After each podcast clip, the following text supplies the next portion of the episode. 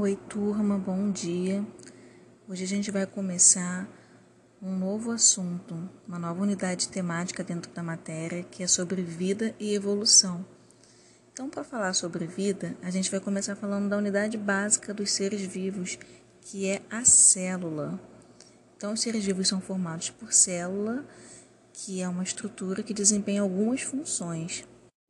A maioria das células é microscópica, ou seja, a gente não consegue ver ou sentir essas células apenas pelo microscópio, que é um aparelho que vai aumentar muitas vezes o tamanho das estruturas.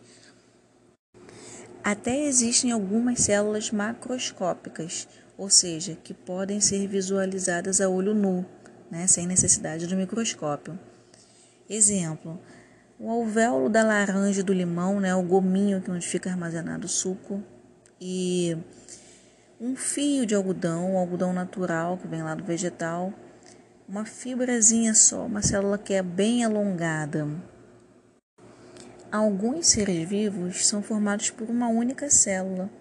Essa célula sozinha consegue desempenhar suas funções e sobreviver sem necessidade de outras células.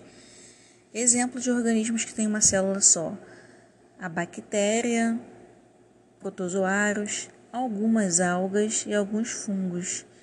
Esses seres, que são compostos de uma célula só, são chamados de seres unicelulares, né? Célula única. E tem vários outros seres vivos que são compostos por várias células, né? Mais de uma célula, a gente já diz que eles são pluricelulares, muitas células. Então, como exemplo, nós temos os animais, né? Estamos incluídos aí nessa categoria de animais, então somos formados por muitas células. Os vegetais, todos também, todas as plantas que a gente conhece, são formados por várias células.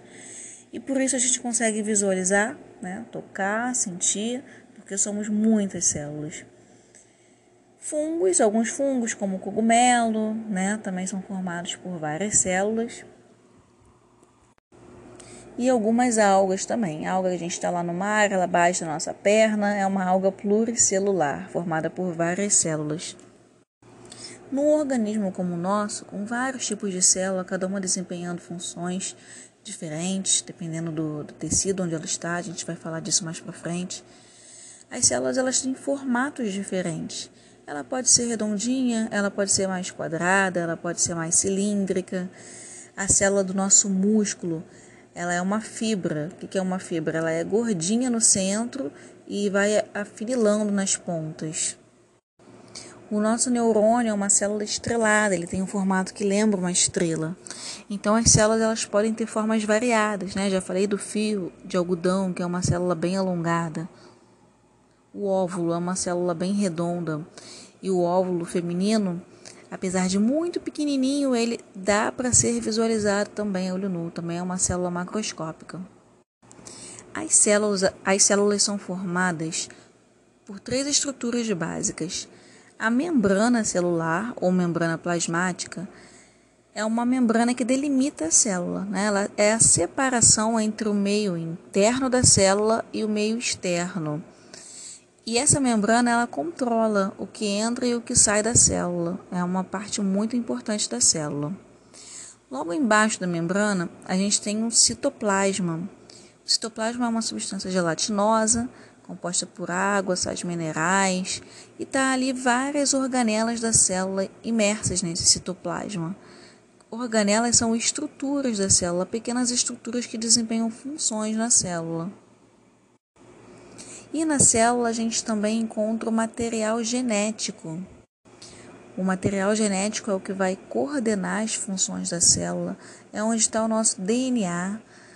E ele é responsável também pela reprodução da célula. E aí a gente tem dois tipos de célula. Uma célula onde esse material genético ele fica disperso no citoplasma, ele fica livre. E aí a gente chama essa célula de célula procarionte.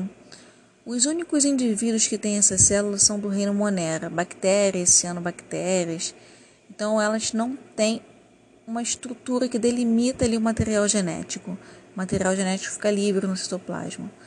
Já as células eucariontes, esse eu vem de organizado, essas células elas têm um núcleo, né, um envoltório nuclear. O envoltório nuclear ele delimita o núcleo e o material genético fica dentro desse núcleo. Ele fica organizado na célula.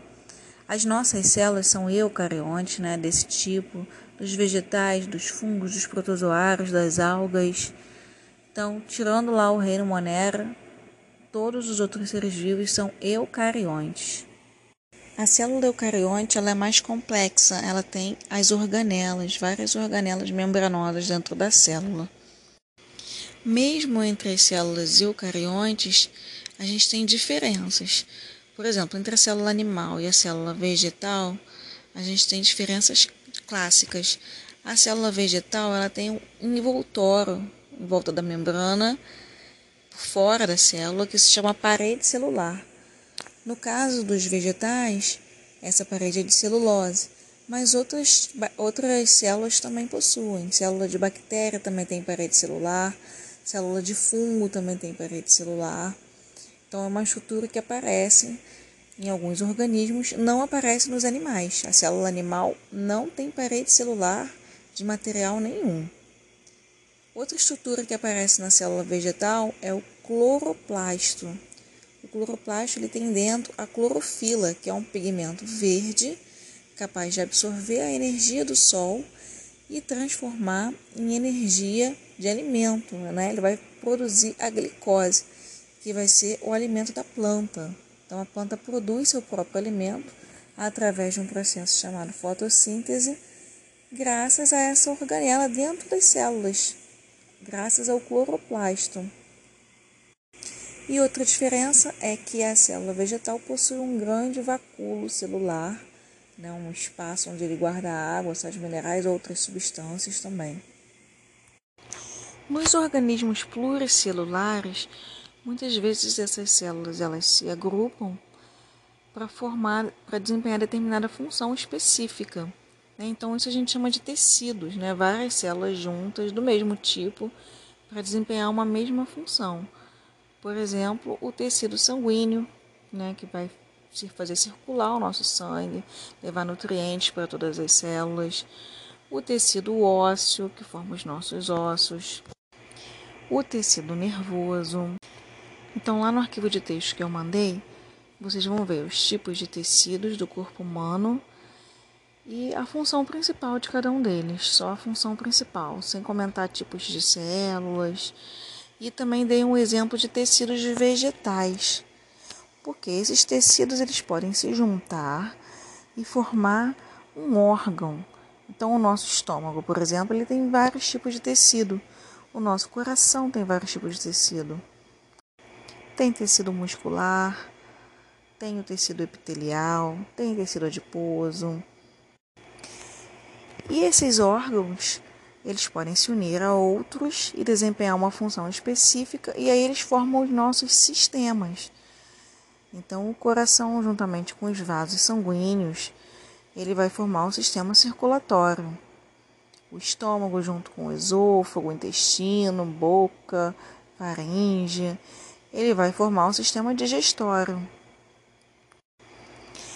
E todos os sistemas juntos formam um organismo. Então a gente tem os níveis de organização dentro dos seres vivos. A célula forma tecidos, os tecidos formam órgãos, os órgãos formam sistemas e os sistemas formam um organismo. Essa foi só uma introdução sobre célula para vocês entenderem o que ela é, porque como que ela forma né, os sistemas e a gente vai falar daqui para frente, daqui frente de alguns sistemas do nosso corpo humano. Até a próxima, gente.